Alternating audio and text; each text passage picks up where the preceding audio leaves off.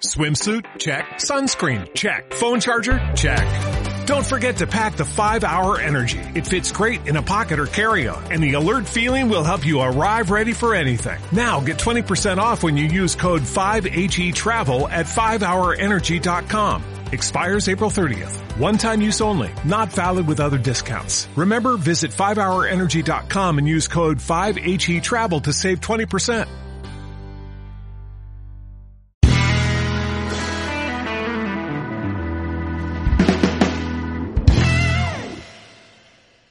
Bueno, pues muy buenas tardes. Hoy es 21 de mayo de 2021 y estamos aquí en Otro Ciencia, ahora 4.0, aunque en nuestro cuarto elemento se nos ha fugado hoy otra vez porque tiene la manía de echar a correr y se ha ido por ahí por la sierra a correr. Ya nos contará la semana que viene qué tal le ha ido. Hoy tiene su, su carrera, sí.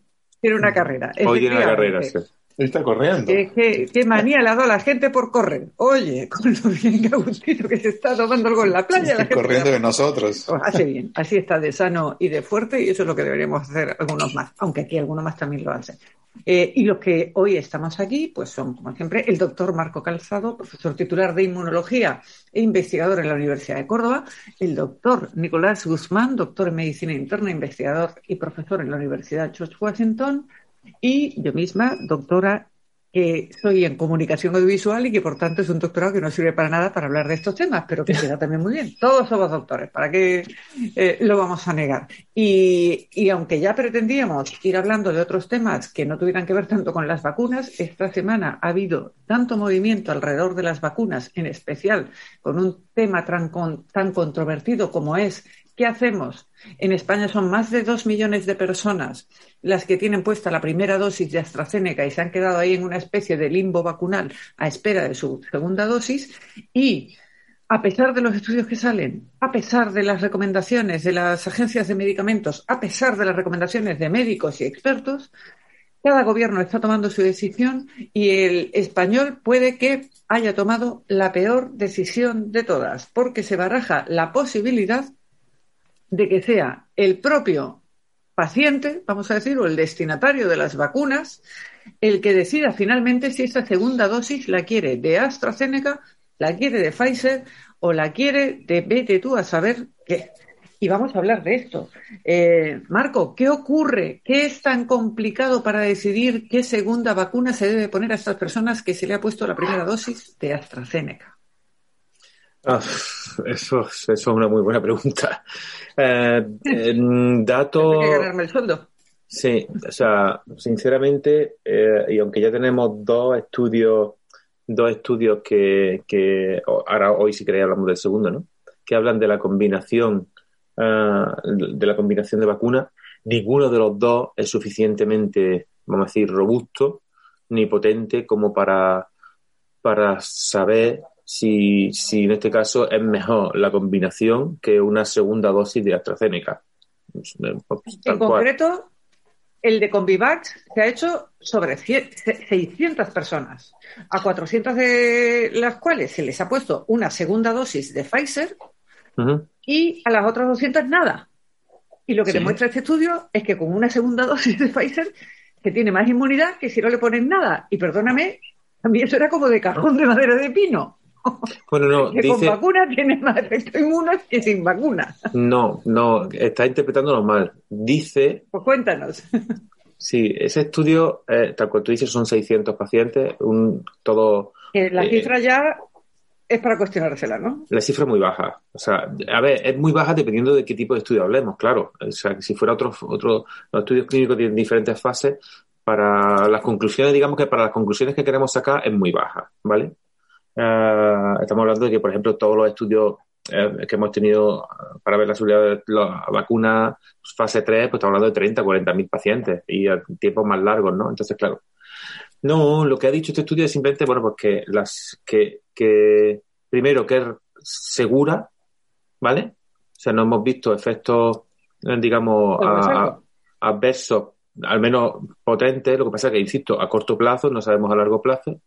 Y lo que dice que es que, que es lo que digo, que ahí hay una confusión, es que mejora obviamente la, la inmunidad, pero con respecto a lo que estaba publicado con las dos dosis de AstraZeneca.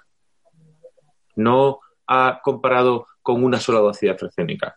Ellos no lo han hecho. O sea, ellos, lo curioso es que en este estudio no se han medido, eh, no se han comparado, digamos, con pacientes al mismo tiempo, sino que han hecho un estudio, de, digamos, de respuesta inmune y lo han comparado con los datos que publicaron en su momento eh, con las dos dosis de AstraZeneca. Entonces, lo que están diciendo es, no hay, con estos 600 pacientes no existen una, una de estas, unas consecuencias graves y mejora ligeramente mejora la, inmunidad con respecto a los que tienen dos dosis de AstraZeneca.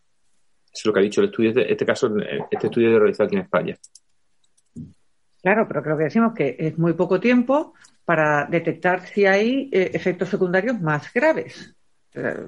los efectos más comunes, aquellos que afectan, como dice el artículo que se publicó, a más de una persona entre 100 sí se pueden ver, pero aquellos que afectan a grupos más grandes o, o en menor proporción es difícil de ver en un grupo de 600, claro. La, lo que nosotros, la cuestión está en que la pregunta, la, eh, la pregunta que nosotros verdaderamente necesitamos saber hoy en día, que es si la combinación de AstraZeneca con Pfizer mejora, ¿vale? A, la de, a las dos dosis de AstraZeneca, este estudio no es capaz de contestarlo. Ya está. y esa es la pregunta del millón. Entonces, que era lo que se pretendía averiguar, ¿no? Claro, este estudio, al igual que el otro, bueno, pues nos da unas pequeñas pinceladas de seguridad, en el sentido, ¿vale? Bueno, pues en el que, en el que hablamos la semana pasada, 800 pacientes, también combinaciones, ¿no? Bueno, pues incluso veíamos más, dos, más dosis, o sea, más efectos, tres veces más efectos incluso de efectos secundarios, al menos leves, pero no, habíamos, no veíamos nada grave. Pero tampoco era capaz de contestar, igual que este, la pregunta, ¿no? De que cuál era eh, la, o sea, la pregunta del millón, ¿no? Entonces, claro, a día de hoy pues seguimos con la misma duda. No hemos, eso, la única duda que no hemos podido quitar un poco por encima es... La eficacia. Eh, no, efectos graves a corto plazo. Eso es lo único que yo creo, pero además, claro, efectos graves a corto plazo en un número muy limitado de personas y con un número de, de, de o sea, y con una, digamos, con un tipo de personas o un tipo de, Sí, una edad muy concreta. Una selección, claro, porque A, todos esos eran menores de 60 años de los servicios esenciales. Eh, exactamente. ¿Qué pasaría si... que están en ese limbo. Claro, ¿qué pasaría si yo replicara este estudio, eh, digamos, de combinación a los mismos niveles que ha hecho AstraZeneca u otra, de 30, 40, 50 mil, no ya no eso, millones de personas, ¿obteníamos los mismos datos? Pues no lo sabemos, por lo tanto seguimos exactamente mm, pues casi igual. Por lo menos, no sé qué Nick qué piensa, pero yo creo que estamos más o menos igual. No hemos hecho gran cosa. En términos prácticos, ¿esto serviría para tomar una decisión sobre qué hacer sobre esa segunda dosis? ¿Aclara algo a ese respecto? ¿Podemos ya decir lo mejor es que la segunda dosis sea Pfizer, o sea, AstraZeneca? Bueno, yo, yo no sé, vamos, que creo que nos quita algo de miedo simplemente en el sentido de que, no sé, que al combinarlo, pues eh, durante la primera semana tuviéramos un a, efectos adversos graves y además muy altamente frecuentes, que, que, entonces los podríamos ver en una población tan pequeña, eso es lo único que nos podría quitar. Pero mm, ya está. No, por ejemplo, o sea, o subimos el número de pacientes y el tiempo, o no vamos a ser capaces de comparar con, con la con la doble dosis de AstraZeneca. Entonces nos vemos, no hay gran, eso simplemente nos quita eso, el, el que, bueno, efectos, que, que la combinación tuviera efectos graves y además muy comunes, o sea, ya digo, muy comunes, que sí lo veríamos en 600 pacientes. Y con respecto, y, eso ya incluyó a Nick, evidentemente, primero me gustaría que me contaras un poco cuál es la situación allí de AstraZeneca, si tenéis este limbo vacunal que tenemos en, en, toda Europa. Y, y segundo, eh, tu opinión sobre el tema de que, eh, como médico, eh, de que sea el paciente el que decida qué segunda dosis ponerse. ¿Qué, qué, criterio, qué conocimientos tengo yo? y, yo soy una persona que lee todo el día sobre el tema de vacunas para ir a decirle, no, doctor, yo he pensado que a mí mejor me van a poner esta o aquella otra. Entonces, ¿para qué me sirven todos vuestros años de carrera, por Dios? Bueno, digamos que el, problema de AstraZeneca no ha llegado acá a Estados Unidos porque AstraZeneca todavía no ha sometido sus estudios a, aprobación del FDA. O sea que tenemos millones de, vacunas acá que todavía no han sido usadas y que la decisión creo va a ser eh, donarlas a COVAX o alguna otra organización para que vayan a otros países porque en realidad ya prácticamente no se va a necesitar acá, ¿no? Eh, con las vacunas que tenemos, Moderna, Pfizer y, Johnson Johnson. De acuerdo a, eh, eh, con respecto a tu segunda pregunta, la decisión del paciente, no sé cómo puede el paciente decidir cuando los médicos todavía no podemos decidir, no sabemos, no tenemos idea, ¿no? O sea, como dice Marco, lo único que sabemos es que si te ponen una vacuna de Pfizer y te ponen una de AstraZeneca tres o cuatro semanas después, no vas a tener efectos secundarios muy severos o, digamos, eh, hay un, margen de seguridad, si quieres, ¿no? De que, de que se pueden combinar, pero no nos dice nada más. Y se pueden combinar en términos de seguridad. Ahora, eh, con respecto a eso, lo interesante es que mirando al futuro, y esto va a tomar tiempo porque hay que estudiarse, ¿no? Este tipo de cosas tiene que estudiarse. Este, eh, Canadá está haciendo un estudio, está comenzando, acaba de proponer un estudio, uh, en donde van a eh, exactamente eh, preguntar esas, esas, este, esas, interrogantes, ¿no? Tratar de responder esas interrogantes. Eh, es un estudio que tiene como 10 brazos, 10 diferentes uh, brazos de, de, tratamientos, en los cuales se van a... Hay dos, hay dos partes del estudio. Uno es ver en general si separando una vacuna cuatro meses a funciona mejor que separarla en un mes, porque hay, digamos, datos de que si uno la separa un tiempo más largo y la, este, el Reino Unido, Inglaterra han hecho eso, en muchos casos han, el intervalo entre primera y segunda dosis se ha ampliado y pareciera que, algunas de las vacunas podrían tener una mejor respuesta si es que se hace eso. Bueno, este estudio trata de, de responder esa pregunta, ¿no? Es cuatro meses mejor que un mes en términos del intervalo. Y la otra pregunta es, eh, bueno, existe diferencia si se usa eh, un, la misma vacuna o se combinan vacunas. Y este estudio pretende combinar vacuna ARN con la de AstraZeneca, de adenovirus. ¿no? Entonces, primera dosis, por ejemplo, ARN, segunda dosis adenovirus, y después otro grupo que le invierte, ¿no? O sea, primera dosis AstraZeneca, segunda dosis este, Pfizer o Moderna. Y van a hacer eso con las tres vacunas, Moderna, Pfizer y AstraZeneca en todas las permutaciones y combinaciones posibles, ¿no? Ahora, es un estudio que va a ¿Pero siempre combinando ARN y adenovirus o también dos de ARN y dos de adenovirus? Pues las tienen, eh, digamos, no, van a combinar, van a ver alguna, porque como están estudiando todo el intervalo ah, también, ¿no? Van a incluir ARN únicamente, un mes versus cuatro meses, las de adenovirus, un mes versus cuatro meses, y después las combinaciones, eh, ¿no? Un mes versus cuatro meses, ¿no? Entonces, este, eso nos podría dar todas las respuestas que necesitamos, por lo menos para esas tres vacunas. Eh, pero es un estudio que no va a estar listo el siguiente mes. O este es un estudio que va a tomar varios meses y, va a tomar muchos pacientes. Y ese es el tipo de estudio que uno tiene que hacer realmente para saber al final si existe una diferencia en eficacia y si existe una, eh, un margen de seguridad que es este, adecuado. ¿no? Uh, ese es un estudio que es bastante interesante Uh, el otro estudio que se está proponiendo, y es, es, también bastante interesante porque ya, ya existe, digamos, bastante información con respecto a la posible necesidad de un refuerzo, ¿no? Este, eh, de, un, uh -huh, de, una tercera dosis, ¿no? En, en, seis meses a un año.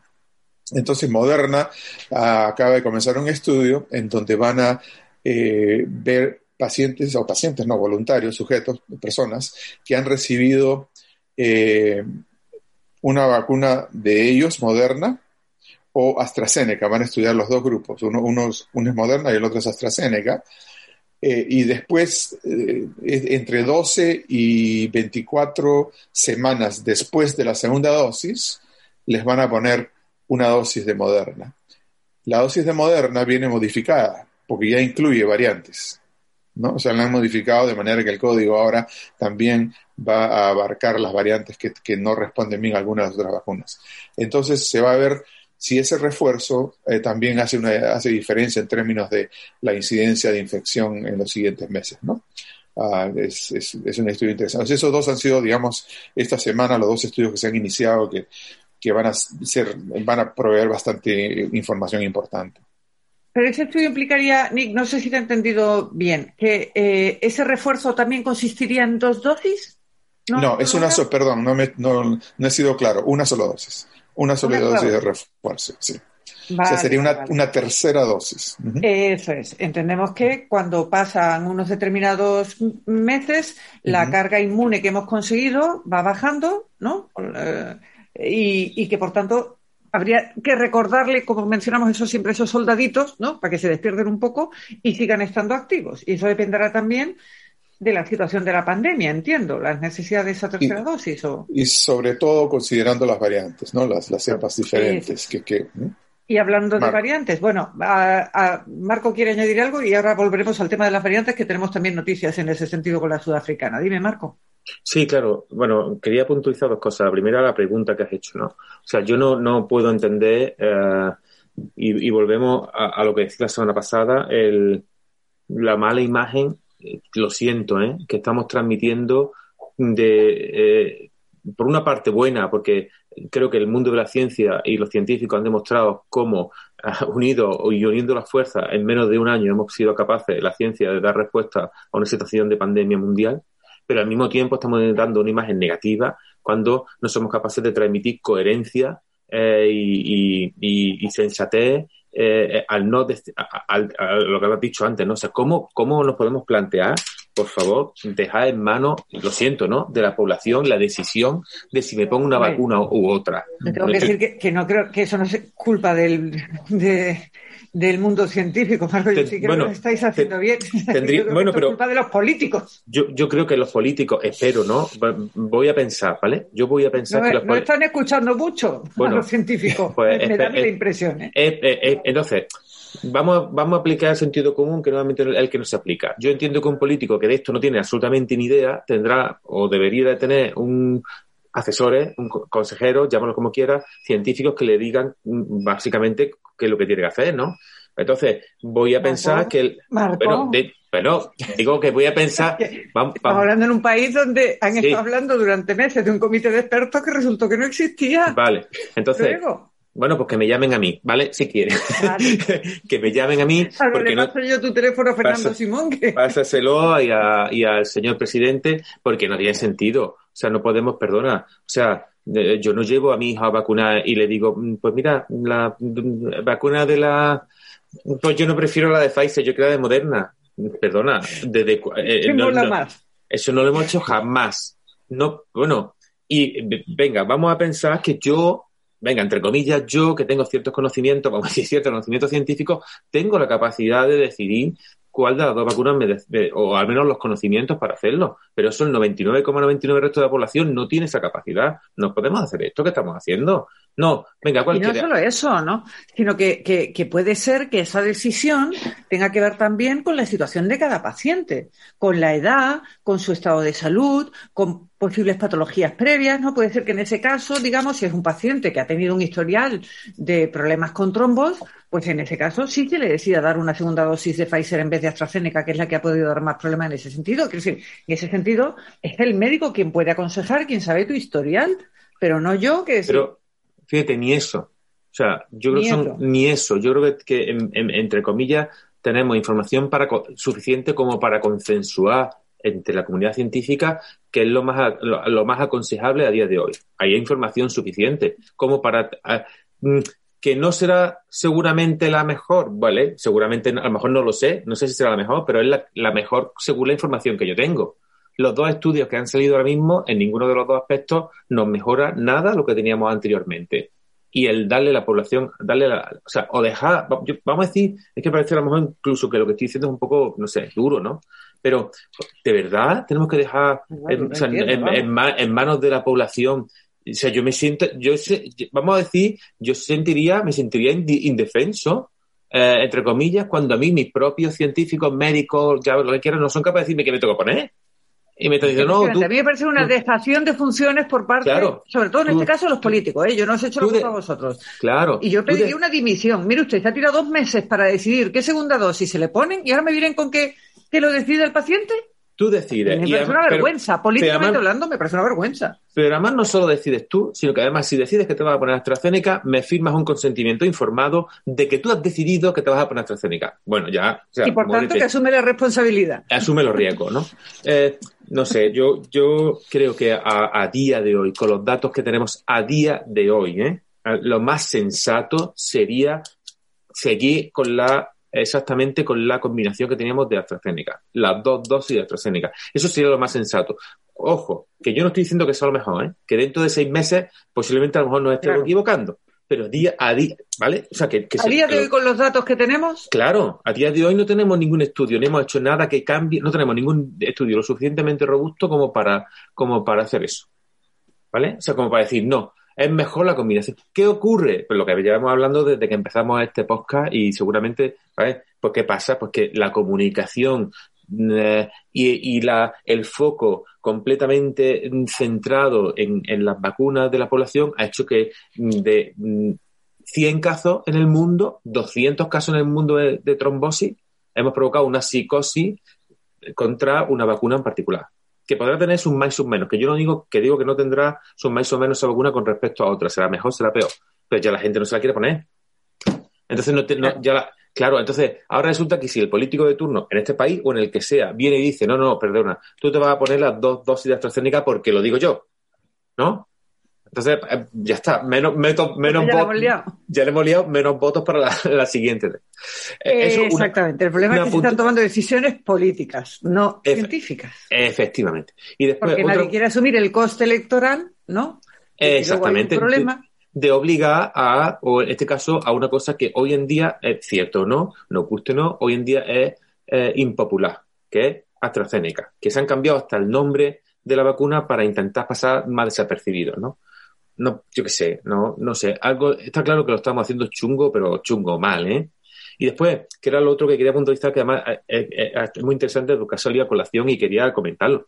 A ver, las vacunas, independientemente ya de que sean adenovirus, de que sean ARN o, de lo, o, que sean, ¿vale? Nos, los antígenos que, metemos, en este caso las famosas espigas, no son iguales entre todas, ¿vale? Hay incluso dentro de las que hay de ARN hay variaciones, ¿vale? No es lo mismo la espiga o la, es que no quiero entrar en, tecnicismo, la conformación de la proteína que se está utilizando en una vacuna que la conformación que se utiliza en otra.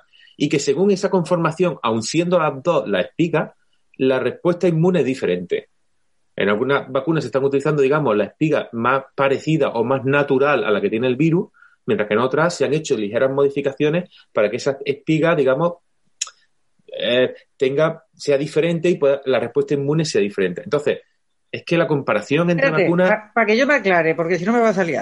Me estás diciendo que si yo combino ADN y, y, mm, ARN mensajero y adenovirus, eh, sería como decir que esos soldaditos hipotéticos de los que hablamos, que serían los, los anticuerpos que, que activamos, estaría, eh, siempre estaría activando, digamos, el ejército de tierra si siempre sigo con la misma vacuna y en el otro caso estaría activando el ejército de tierra y el ejército de aire. No. ¿Podríamos hacer esa analogía? No. A ver, no. Cuando hablamos de las distintas espigas es que me he perdido, Marco. Yo te lo explico. La, famosa espiga del virus, que yo creo que hoy. Es una analogía. la proteína S, que yo creo que todo el mundo la conoce ya, ¿no? Eh, es la proteína, esa, esas antenitas que se le ven al virus, que, que todo el mundo representa con esa antenita hacia afuera, ¿vale?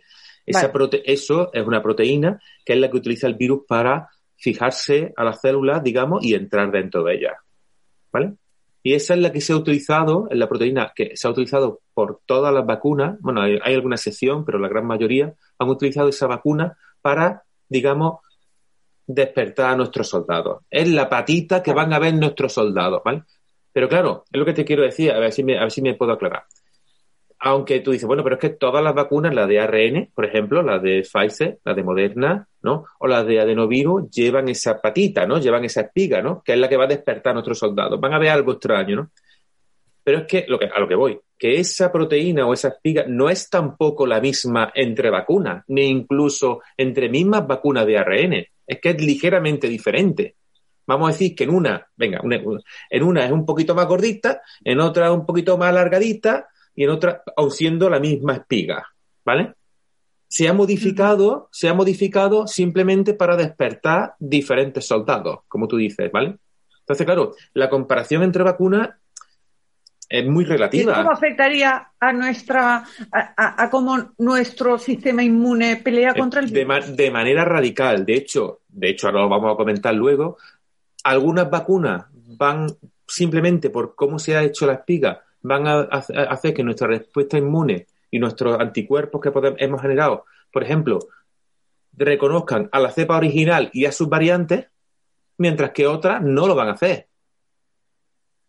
¿Me explico? ¿Y si no lo hacen? Pues no, pues no, funcionan, no funcionan contra las variantes. O sea que la, la, conformación, el cómo es la espiga, cómo la metemos, básicamente, o sea, ya en términos técnicos, lo que ocurre, mira, la espiga normalmente en el virus, digamos que tiene una conformación como más cerrada, ¿vale? Pero cuando se junta, o sea, eh, cuando se junta, sí, cuando se junta contra la célula tiene una conformación como más cerrada, mientras cuando, cuando está libre, cuando no está unida a ninguna célula, tiene una conformación como más abierta. Hay vacunas que han decidido usar esa conformación abierta otras han utilizado, han decidido tener una conformación cerrada. Bueno, pues ahora estamos viendo, y lo cual era completamente esperable, que hay algo que es que las que han usado una conformación u otra, pues están dando una mejor respuesta. Pero eso es independiente de que sea, eso es independiente de que sea adenovirus o de que sea, o de que sea ah, de hecho, hay, mensajero. de hecho, hay diferencias, bastante diferencias entre Pfizer y Moderna aun siendo los dos ARN. Que son las dos ARN mensajeros, correcto. Y que, y que utilizan la misma proteína, la espiga las dos, pero la espiga es diferente. Madre ¿Vale? Y además, eso tiene que ver también en, cómo reacciona. Que no todas tendrán el mismo nivel de efectividad, independientemente de todas esas diferencias, según contra la variante de eh, eh, que se eh, efectivamente, ¿vale? Entonces, claro, todos estos son estudios todo eso, esto es una cosa todo como muy a largo plazo, en el sentido en que primero hemos estado viendo si son seguras o no, después estamos viendo si son efectivas o no, y ahora vamos a, y ahora viene la segunda parte. Mira, la parte de punto de vista, que ni me corrija. Si hay algo importante a partir de ahora, a partir de ahora digo, sobre todo con los porcentajes de población eh, inmunizada que ya tienen muchos países como Estados Unidos, por ejemplo, ¿no? ahora ya no es importante eh, si está vacunado o no. Ahora el control de todas las variantes que aparezcan es completamente relevante. Porque dependiendo de qué variantes aparezcan, tendremos inmunidad o no. Y eso nos lleva al siguiente tema, ¿ni? Claro. Eh, un estudio que nos pasabas. Venga, acaba, Marco. Entonces, bueno, simplemente concluir. Primero, por favor, vamos a ponernos claros y vamos a aclararnos y vamos a darle, vamos a mandarle un mensaje claro, meridiano a la población, ¿vale? ¿Qué es lo que tienen que hacer vamos a decidirlo nosotros, no se lo dejemos. O sea, sí, a una persona de 60 años, bueno, le vas a decir tú, venga ya, hombre, por favor.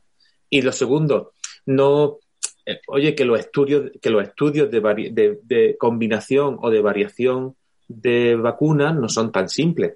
O sea, que hay que tomárselos con, con tiempo, necesitamos tiempo y... Hay que aumentar la muestra y aumentar el tiempo de, para estudiar qué es lo que ha pasado, ¿no? y considerar otros aspectos más allá de si soy adenovirus o soy uh, o soy un, ARN, ¿no? Como yo digo que hay más aspectos, ¿vale? Ya, pues, ya está.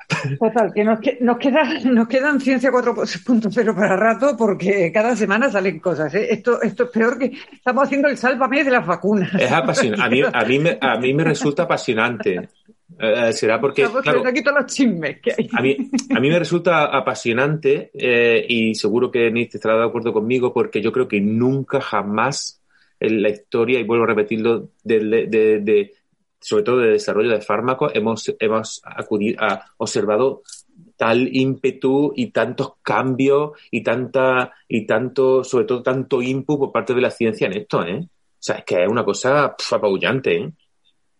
Mira, para eh, yo creo que se menciona poco eh, la grandeza que se ha conseguido, el hito, como tú dices, científico que se ha conseguido con el tema de las vacunas, o, creo al menos que la población en general no es consciente de ese hito que se ha conseguido. Y para que lo dejemos aquí grabado, yo te voy a hacer la misma pregunta que te hice el otro día frente a una cerveza, frente a una San Miguel Magna. y es, si dedicáramos el mismo esfuerzo de científicos y de presupuesto y de dinero y de medios y de recursos a curar, por ejemplo, la ELA, que se ha dedicado a encontrar la vacuna contra el coronavirus, ¿tendríamos la cura del ELA en menos de un año? Mm, o sea, digo, seguramente sí. Y sé que a lo mejor lo que, estoy, lo que diciendo es una barbaridad, pero seguramente sí.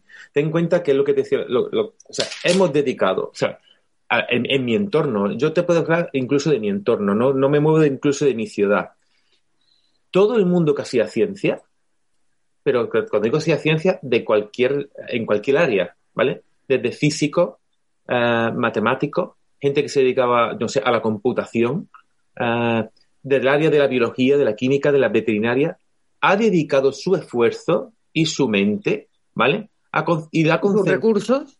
Y, y, muchos de ellos, no todos, pero muchos de ellos, sus recursos, y, o, o, incluso han recibido recursos que no tenían antes solo para la lucha contra el COVID. Y que nunca habrían soñado, hay que decir. ¿Vale? Y seguramente, y seguramente muchas de las aproximaciones a las que hemos llegado o, o, a las que podríamos llegar, simplemente porque han participado gente que supuestamente no eran ni virólogos ni inmunólogos, ¿vale? La hemos conseguido gracias a eso. Es que de verdad, durante meses ha habido gente que además estaba en su casa pensando, solamente pensando en cómo abarcar y luchar contra el virus de diferentes patologías. Si hiciéramos Aquí algo. Tres claves Claro. Tres claves fundamentales, que, que son Entonces, los recursos económicos y materiales, pasta, dinero, el- por los científicos Los que pero también la diversidad, y eso me parece muy interesante, la- la, diversidad claro, de esos y científicos. Claro, que no eh, solo o sea, eh, resulta que ahora resulta que está el físico que trabaja en computación, el que trabaja en matemáticas Y que puede prever, por ejemplo, cómo Por ejemplo, va el modelo matemático que, que va a decir por dónde va la pandemia, ¿no? O utilizar sus ordenadores, en este caso, para hacer computa- biocomputación y ver cómo las moléculas, cómo posibles moléculas interaccionan con las picas, ¿vale? Entonces, yo la pregunta, que más que una afirmación, a lo mejor lo, lo que antes he sido demasiado, no sé, demasiado optimista, pero yo más bien me hago la pregunta. La pregunta es, si hiciéramos como en España Telecinco, la semana dedicada a, pues, ¿no? Imagínate que hiciéramos, no sé, eh, los seis meses dedicados a una enfermedad, pero que todo el mundo, toda la ciencia, obviamente esto no es posible, porque si no abandonar- abandonaría- abandonaríamos el resto, que es lo que ha pasado, Claro. en realidad. Pero si, ¿qué Vamos, pasaría? hipotéticamente. hipotéticamente, si toda la ciencia del mundo durante seis meses, en todos los aspectos, se dedicara solo a uno, ¿cómo avanzaría? Eso lo arreglaban. Hombre, O casi. o sea, ya, ya te digo yo que el avance, o sea, pues, pues básicamente lo que ha pasado, lo que tardábamos antes 10 años, lo haríamos en uno. Bueno, yo creo Cre- que. creo yo, no sé, no si- no- Sí, no sé si... eso al mundo real, lo que hacemos es un modelo hipotético para que veamos ese hito Claro. que se ha conseguido, ¿no? No, Y, no es- eh, eso, eso, eso. Bueno, eh, yo, yo soy muy optimista, tan optimista como Marco con respecto a la, a la ciencia. Ah, no tuve el placer de compartir las cervezas y la discusión, pero realmente podríamos pasarnos unas cuantas horas discutiendo, conversando sobre esto. Pero eh, me, me gustaría agregar algo, eh, que estoy parcialmente de acuerdo con Marco. Y parcialmente de acuerdo, ¿por qué? Porque hemos tenido la suerte de que este virus no es demasiado inteligente. Eso es Así que, verdad. por decir, por decirlo, ¿no? Porque si este para, virus, para ser tonto, la que ha montado, eh, la criatura. la que ha montado siendo tonto es bien serio, ¿no es cierto? Pero Sí. imagínate si en vez de este virus hubiera sido el virus del VIH, Del- con la capacidad de, de esconderse, pues digamos VIH porque es un buen ejemplo, con la capacidad de esconderse como se esconde el, el virus de VIH en las células del organismo y, y causar el mismo tipo de daño que causa eh, coronavirus y que sea transmitido de manera respiratoria, ¿no? Eh, hasta ahora no hemos encontrado una vacuna para el VIH y el tratamiento nos ha tomado pues, décadas y hemos gastado ex, X cantidad de veces el monto de dinero que se ha gastado en, en coronavirus, si ponemos esto en perspectiva, ¿no? O sea que sí, yo estoy totalmente de acuerdo. Si hacemos un esfuerzo de la magnitud que se ha hecho en el último año, podemos tratar y curar muchas enfermedades, y, y- pero en cierta manera también hemos tenido un poco de suerte en que este virus no, no tiene las características de otros, que son mucho más nocivas, ¿no? Esa sería mi opinión con respecto a eso. Es decir, lo que pasa es que ta- también es cierto que el VIH no nos llevó a todos a casa dos meses. Mm, Exacto. O sea que Claro, sí, ta- no encerró el planeta entero. ni, ni, caus- ni causó, ni, mu- ni mucho menos. O sea, que ya te digo que yo sé que soy muy, muy optimista y sé que. Pero que, que no nos perdamos de vista el- lo que ha pasado, ¿eh? Que lo que ha pasado ha sido eso. Ha sido una concentración, una concentración del mundo científico focalizada en un solo problema. Cierto, Y, en- cierto. y- y- y completamente multidisciplinar y, y, por supuesto, lo Y más con barra libre, ¿no? Como con barra libre, efectivamente. O sea, bueno, la cantidad de dinero que se movió y que se está moviendo en COVID en, investigación, vamos, ni en, otros países y en España no ha habido nunca tanto pasta ni tanto dinero para intentar solventar un problema así. Entonces, claro que eso, eso se tiene que notar. la, capacidad de modificar la vacuna, por ejemplo, que se puede hacer en semanas, ¿no? Es algo que nunca hemos tenido. ¿no? O sea, el, avance científico, eh, la dedicación de los científicos, el dinero que se ha invertido en esto, nos permite eso, nos permite modificar la vacuna. Eh, cuando comenzó la pandemia, en abril, marzo del año pasado, y ya a fines de, de, este año, ya Moderna y Pfizer tienen vacunas para refuerzo, ya las están probando, ¿no? Entonces es, Fascinante, sí, sí, sí. Eh, yo, yo, creo que hay que poner eso en, valor para que el público en general, primero, pierda el miedo y, y, sea consciente, porque ese es uno de los miedos, ¿no? Uy, esto que lo han hecho en menos de un año, vete tú a saber, nos van a controlar con el chip de Bill Gates y todas estas tonterías que estamos oyendo, ¿no? Y eso tiene que ver también con el poco tiempo y que todo el mundo dice, no puede ser, es imposible. Decían que era imposible, mm. así que si lo han hecho, lo han hecho mal o lo han hecho de una manera que dentro de qué años no empezarán a crecer branquias, cuernos y vete tú a saber que nos va a hacer con la vacuna. Pero, pero bueno, estamos hablando, y esto tiene que ver mucha relación con, con otro de los estudios con el que nos ha mandado Nick esta semana y que era muy interesante porque es otra, como decís, la siguiente preocupación ahora mismo, que ya estamos vacunando, que tenemos cierto control y, y, y recalco lo de cierto, porque todavía estamos en el camino, sobre la eh, vacuna y sobre su poder de infección, en tanto cuanto estamos inmunizando a gran parte de la población, eh, al ritmo más lento del que quisiéramos, el peligro ahora mismo más inminente es el de las variantes. Y, por supuesto, el de las variantes que no, eh, se, que no se vean, digamos, eh, afectadas por esas vacunas que hay ahora mismo en el mercado. ¿no? Y, concretamente, Nick nos ha hablado de un estudio que habla de que la vacuna de Pfizer podría no ser muy efectiva. En concreto, al revés, sí ser efectiva. AstraZeneca. AstraZeneca. Ah, perdón, AstraZeneca, había apuntado yo aquí. Que la, la vacuna de AstraZeneca, la pobrecita mía, ya lo que le faltaba, podría no ser efectiva contra la variante sudafricana, ¿correcto? Cierto. Y es, eh, viene a, eh, en colación con lo que dice Marcos, ¿no? Inicialmente es la patita, ¿no? Si la patita es un poquito más gorda, la patita es más larga, más corta, pero también cuando el virus se encuentra que ya lo están, están encontrando la patita, se pone medias o cambia zapatos, en fin, ¿no? Comienza a hacer cosas para tratar de evitar que, digamos, poder ser que, los soldados, para esconderse, para esconderse los soldados, si quieres, ¿no? Eh, y la, digamos, el cambio más marcado es el de la variante de Sudáfrica, ¿no? Por lo menos el que tiende a producir un poco más de problemas. Y el estudio que se publicó fue en el New England Journal of Medicine, como te lo envié el otro día, en donde es un estudio que se hizo el año pasado, ¿no? Se terminó por noviembre se terminó lectura fascinante. Eh, He disfrutado enormemente.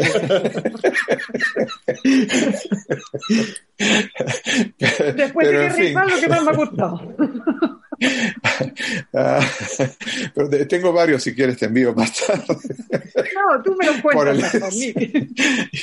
Entonces, este, lo que ha demostrado el estudio en, más de 2.000 pacientes es que eh, si se usa la vacuna de AstraZeneca, eh, fue en Sudáfrica, eh, y la infección por la variante de Sudáfrica, la eficacia es solamente del 22% para COVID mm. leve a moderado. ¿no? no hay los datos, no encontré los datos yo por lo menos de lo que es eh, mortalidad y, y, COVID serio, eh, severo pero por lo menos para leve y moderado es solo 22%. Y eso, hemos hablado que, que, no necesitas tener 95% de efectividad, ¿no es cierto?, de eficacia, digamos, eh, puedes tener 70, 75, inclusive 60, pero 22 ya es eh, bastante que deja mucho que desear. Entonces este, hay que considerar eso si es que la variante sale de Sudáfrica, ¿no? Sí, el, el estudio, el estudio, el estudio en sí, que es que no, no, o sea, no tienen datos, no han tenido datos para COVID severo, Ah, vamos, que básicamente es que no han podido analizar COVID severo, solo han podido hacer COVID, uh, digamos, medio bajo. Pero, eh, vamos, o sea, el paper, el paper en realidad es de ayer. O sea, sí. lo que pasa es que el estudio, ya sé, lo que quiere decir Nick es que ya se sabía o se, se observaba desde principios de año que AstraZeneca no estaba respondiendo bien a, o sea, no, no estaba respondiendo bien a la, a la, variante sudafricana. Lo que pasa es que este estudio ya por fin, en la revista además que ha dicho eh, eh, eh, que para los neófitos es seguramente una, o sea, es la Biblia, una de las Biblias en medicina, pues viene a demostrar, pues eso, ¿no? Que ya lo que le faltaba a AstraZeneca era, pues, demostrar la baja efectividad o la baja eficacia sobre esta variante. esto, mira, esto sí podría hacer una, digamos, sí podría hacer que decidiera una variante u otra, pero no los dos estudios que hemos tenido hoy sobre, sobre la combinación. A mí este estudio Estos resultados sí son importantes. Estos resultados sí me podrían a, a, mí, a mí, por ejemplo, personalmente decidir si prefiero Pfizer o, o la segunda dosis de Pfizer o AstraZeneca. Porque podría pensar, mira, prefiero, voy con Pfizer, que sí sé que va a funcionar con, con en este caso, con esta variante, y me arriesgo en este, en este sentido o no, porque sé que AstraZeneca me va a dejar fuera de la, de la, de, de la respuesta a la variante sudafricana. Y además, este estudio sí es relevante en número de pacientes, en, o sea, el estudio per se, ¿no? Entonces, esto es un dato que sí podemos tener en cuenta, pero lo, lo, estos dos que hemos visto antes no nos han respondido mm, la, la, pregunta inicial. Claro. Este, este tampoco. En realidad, lo que aporta ya. es un dato nuevo.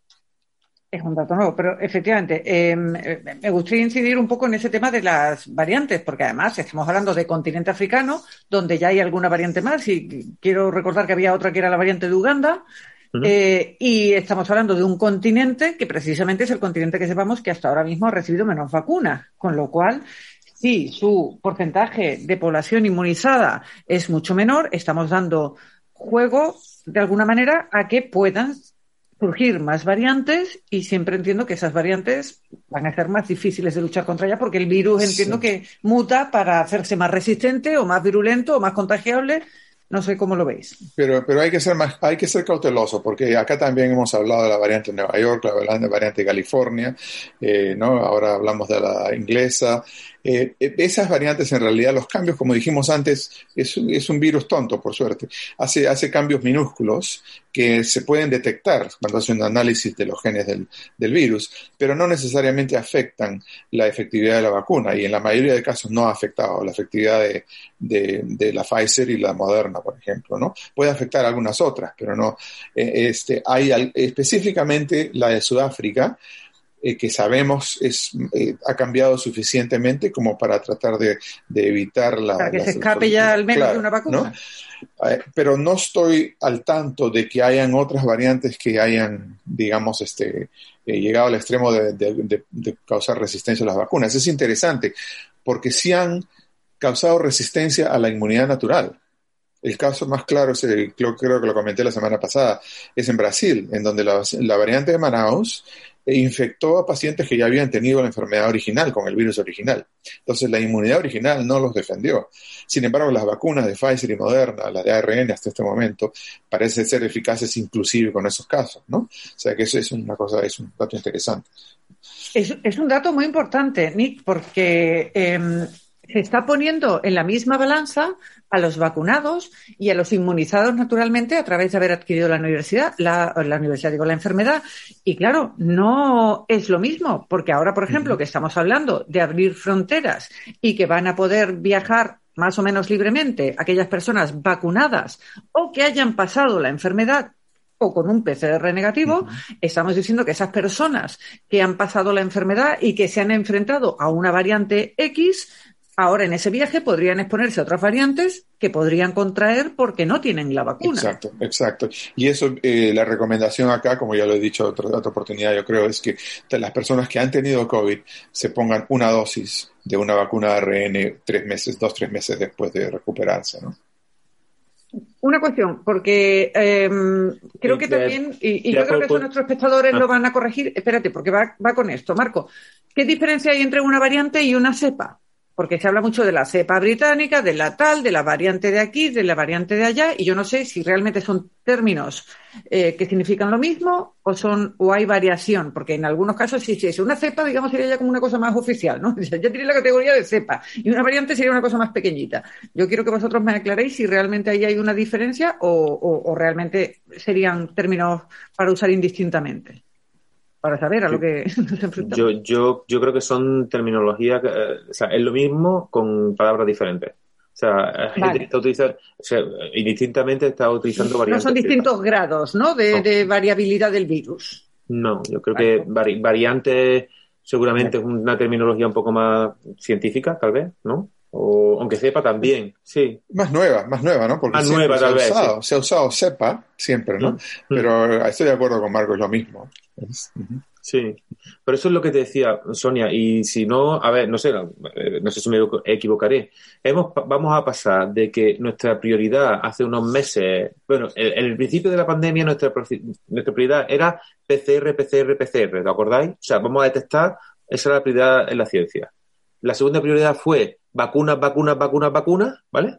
Y si yo no me equivoco, y si no, vamos a ver, nuestra siguiente prioridad debe de ser variantes, variantes, variantes. O sea, todos los, para mí, al menos, yo lo que le pediría ahora a mí, en este caso al mío, a mi gobierno, al que le puedo pedir algo, es que aumente, por supuesto, el control, en este caso, la vigilancia de la aparición de variantes. Por supuesto. ¿Y los rastreos de los enfermos? Claro, o sea, junto con, junto con la aparición de nuevos casos, la. Que, además lo que tú dices implicaría eso es, ahí va yo. La secuenciación de esos nuevos contagios para saber a qué variante pertenecen y controlar que no haya variantes nuevas o controlar de qué variantes estamos enfermando. Efectivamente. O sea, ahora ya que no. Mira, gracias a Dios que hemos. O a la, o a la ciencia, mejor. Que hemos reducido eso.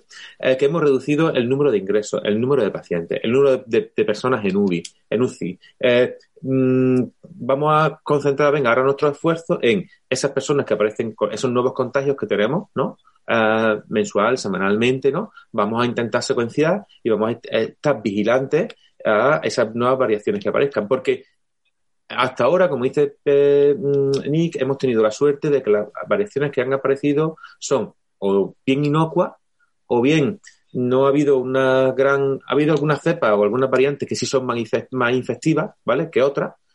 Y, pero casi todas más o menos, eh, como, bueno, Ahora tenemos el caso de que no, AstraZeneca, por ejemplo, no eh, responde bien a la variante sudafricana, ¿no?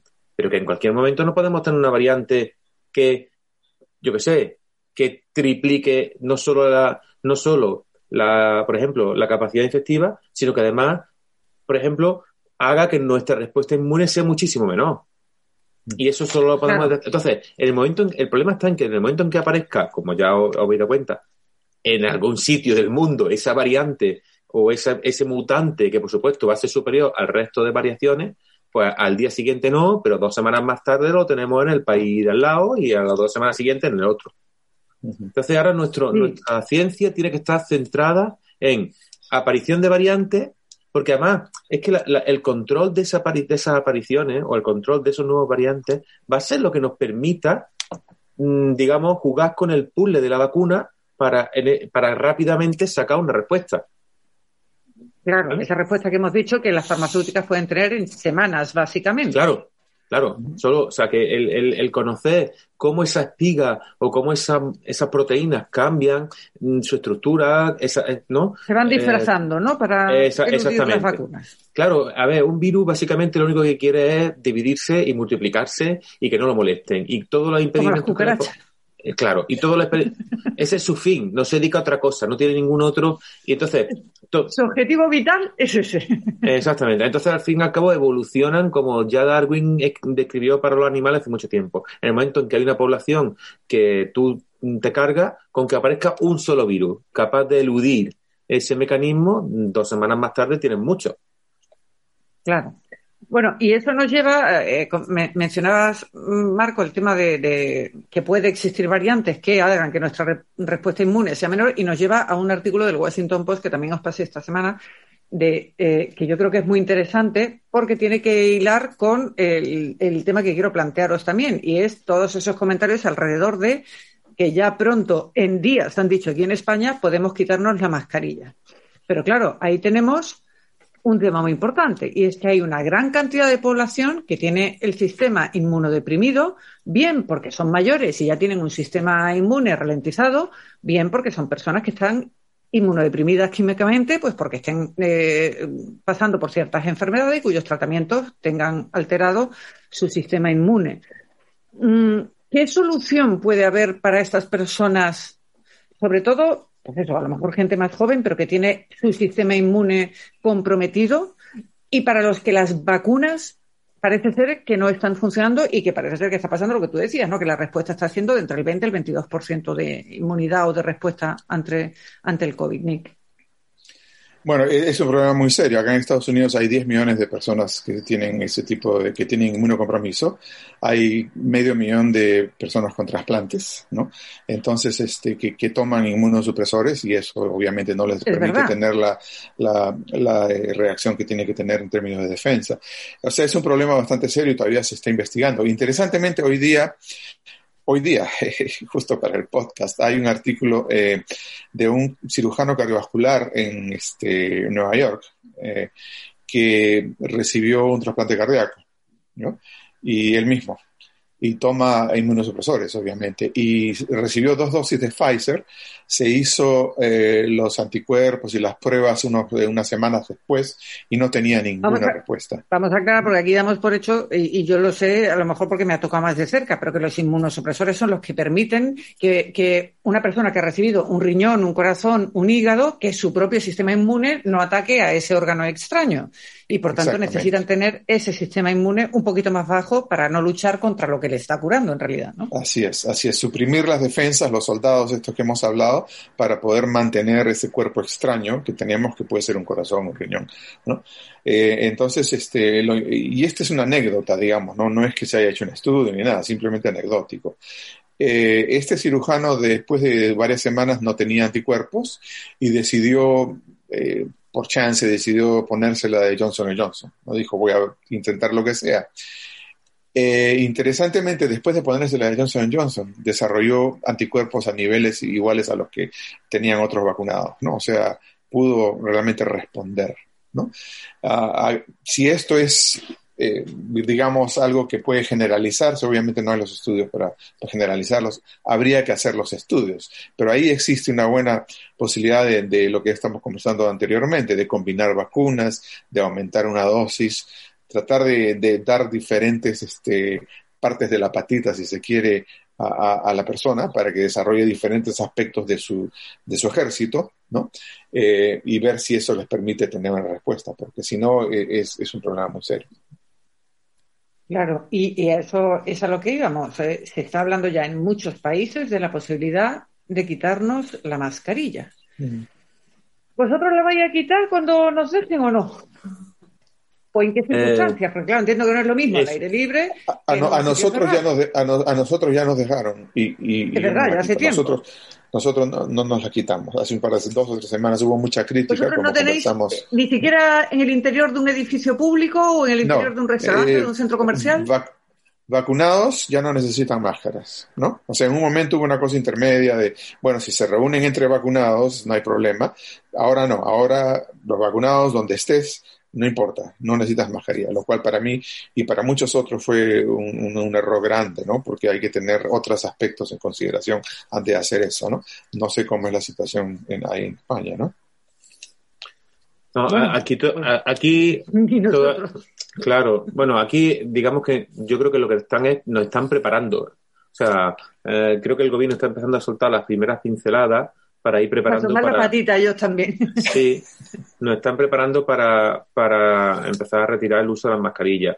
Eh, coincido con Nick. Eh, yo creo que, o sea, yo, será, yo creo que poco a poco llegará el momento en que tendremos que empezar a quitárnoslas, ¿no? Pero obviamente, y como bien apunta Sonia, dependerá de las circunstancias y del momento. Ahora mismo en España, yo te digo de España, con el nivel de, vacunación que tenemos, el porcentaje de vacunación que tenemos, y eso yo no me la pienso quitar, ¿vale? Ni en exteriores ni en interiores. Eh, si uh, superamos un porcentaje alto de población, no sé, 80-85% de personas vacunadas, creo que podemos empezar a plantearnos si seriamente, el, al menos en exteriores, eliminarla, donde la, el porcentaje de, de infección es muchísimo más bajo, ¿no? En interiores mm, creo que creo que es prematuro. Por lo menos hasta que veamos un poco cómo evoluciona también tanto eso, ¿no? La, tanto las vacunas como sobre todo la aparición de nuevas cepas, la, respuesta a la, ¿no? Creo que yo esperaría un poco. Pero, pero creo que sí. De cara al próximo curso escolar, vosotros diríais que en los centros educativos, que normalmente las aulas están cerradas y este año se han mantenido abiertas para tener esa ventilación, a los niños con mascarillas, las distancias, y ya se está hablando de eliminar todo eso, básicamente que todo vuelva a la normalidad, como mucho con mascarilla. ¿Pensáis que es precipitado o que podemos Es muy precipitado, a mi modo de ver. Hoy día he escuchado, también he leído noticias de Inglaterra, en la ciudad de Bolton, en donde se está aumentando el número de hospitalizaciones y, la, eh, Inglaterra tiene un índice altísimo de vacunación. ¿no? En este momento. De los más altos, así, es, y está aumentando el número de hospitalizaciones por COVID, particularmente personas jóvenes, y hay mucha eh, infección en los niños. ¿no? y, porque también están en ese periodo de transición entre máscaras y no máscaras, ¿no? En, la población este, en general y en la población infantil. Entonces, hasta que tengamos controlado todo eso, y, lo, lo interesante es que hay cosas que uno puede medir claramente, ¿no? O sea, como decía Marco, la vacunación, qué proporción de vacunados tienes, eh, la positividad en, la comunidad, los casos que se presentan. Eh, por ejemplo, en San Francisco se da un caso al día ahora, uno o dos casos al día. ¿no? Entonces uno se siente, y la, vacunación es muy alta, ¿no? Entonces uno se siente diferente que si se va a un lugar donde todavía tienes la, infección alrededor tuyo, ¿no? Donde puedes salir y, contagiarte. Entonces ese tipo de política tiene que ser local, ¿no? Yo no, no, no creo que puedas hacer una política nacional o aún acá estatal, si quieres, ¿no? Porque cada lugar, cada ciudad, cada comunidad va a tener su realidad. Y hasta que no consigas esa realidad, hasta que no puedas combatir al virus en todas esas comunidades, eh, va a seguir regresando y va a seguir causando problemas. Bueno, pues eh, estamos ya sobre la hora. A mí me gustaría preguntarle a, nuestra audiencia, que veo que cada semana se animan unos poquitos más, si alguno quiere intervenir. Parece que sí, que tenemos una solicitud de Francisco Concepción. Eh, estoy dándote la palabra, Francisco, y espera que me voy a, quitar los auriculares para que podamos también tener tu audio luego en el podcast. Adelante, Francisco. Sonia. Ah, Sí, pues adelante, Francisco, ya tienes voz. Gracias, una, por dejarme interactuar y sobre todo por de tu sala y por tu trabajo de difusión. Estaba escuchando a los dos invitados eh, médicos la medicina muy interesado como un, eh, lo estaba escuchando como una señora mayor de esta que está buscando información que, escucha a través de la radio y desea preguntar y preguntar. Y claro, estaba pues evidentemente atentamente escuchando todo lo que ellos comentan, ¿no? Y bueno, me surge una duda. Yo estoy a favor evidentemente de la, de la vacunación. Eso se da una circunstancia muy singular y, especial. He tenido tres derrames cerebrales de forma esporádica, ¿no? que de alguna manera la vacuna que me dicen que me tengo con la que me quieren asignar el AstraZeneca. Todos, todos hemos oído hablar de los problemas de combo que tiene esa vacuna.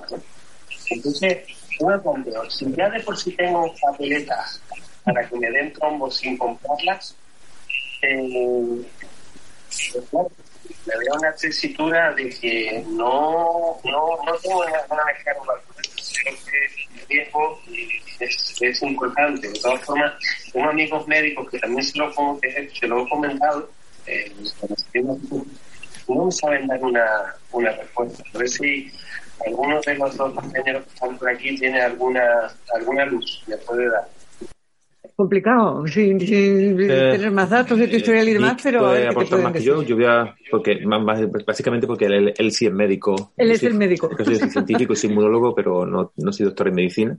Pero bueno, al menos, y si no que me corrija él, que yo tenga constancia, no existe ninguna evidencia de que la formación de trombos provocada por la, en este caso, por la respuesta a la vacuna, tenga ninguna, en este caso, ninguna asociación o relación con la, en este caso, con las trombosis que, que, en este caso producen los, los tipos de que tú has tenido, ¿vale? O sea, digamos que son dos mecanismos completamente diferentes. Y en principio, que yo sepa, te digo, a no ser que yo, que yo se me haya perdido algo, no existe ninguna, tampoco evidencia de ninguna, en este caso como globalidad, o sea, ninguna enfermedad previa, ¿vale? haga que esto sea o favorezca la aparición de estos trombos.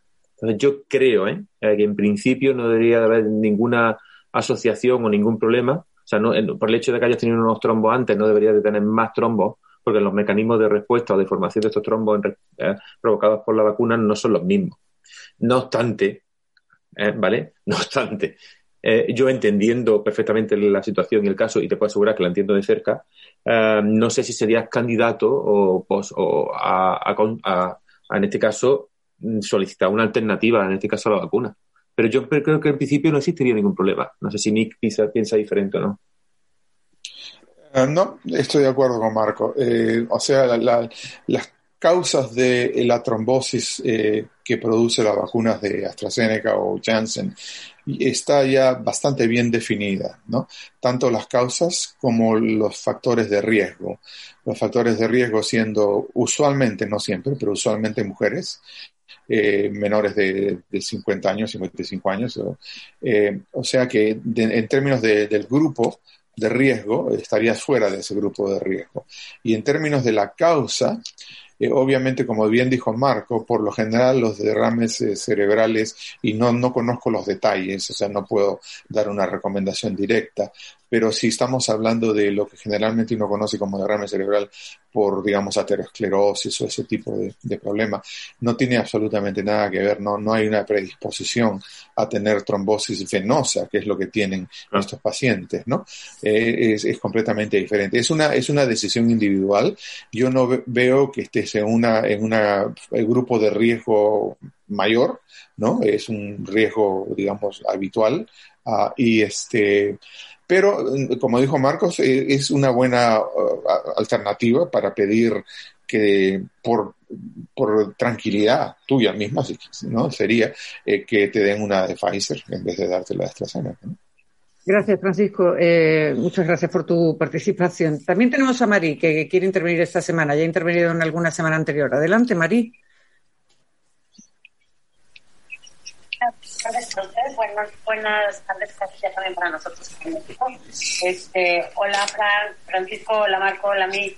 Este, yo nada más darle las gracias porque cada semana que los escucho aprendo más.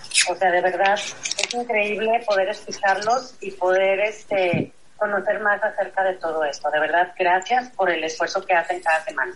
Muchas gracias. Gracias. Gracias. Gracias.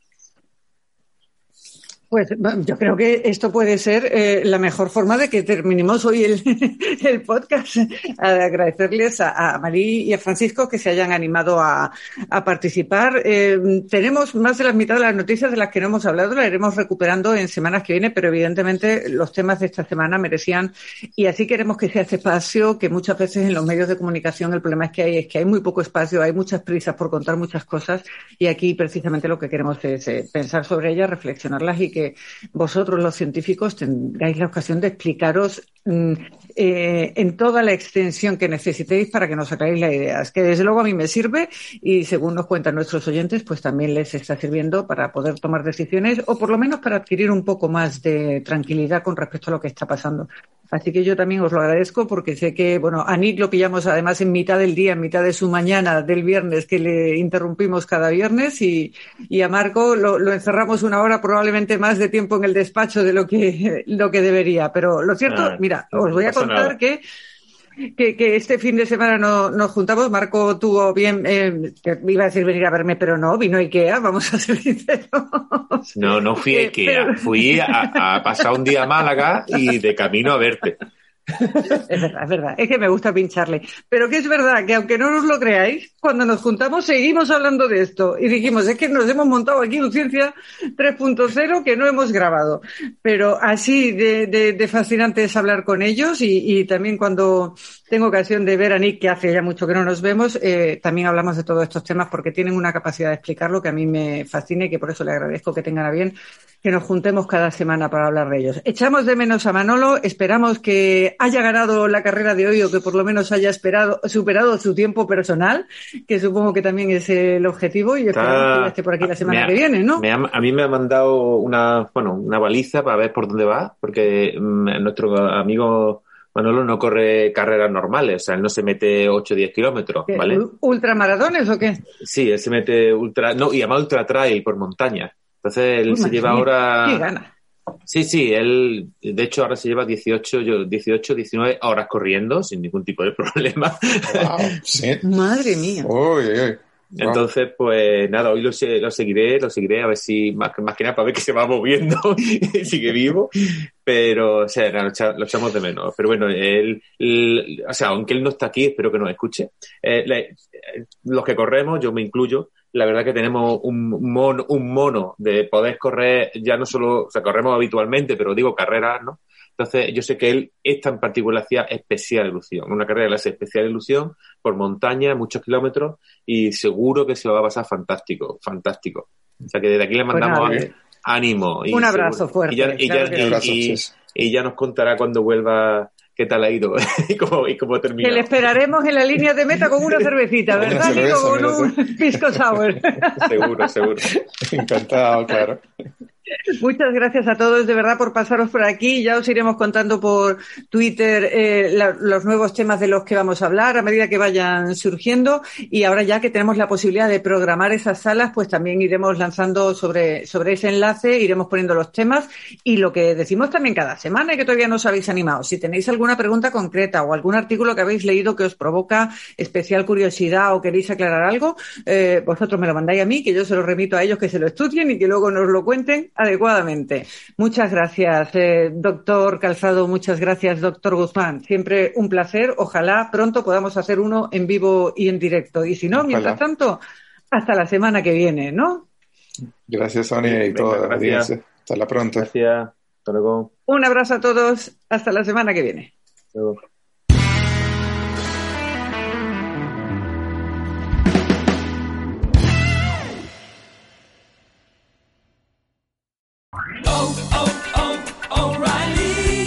¿Necesitas ayuda? En O'Reilly Auto Parts te ayudamos. ¿Necesitas algún consejo? Te aconsejamos. Nuestros profesionales en autopartes están siempre disponibles para ayudarte a encontrar lo que necesites. Excelente servicio al cliente es solo una de las ventajas que ofrece O'Reilly Auto Parts. Los profesionales en autopartes. oh, oh, O'Reilly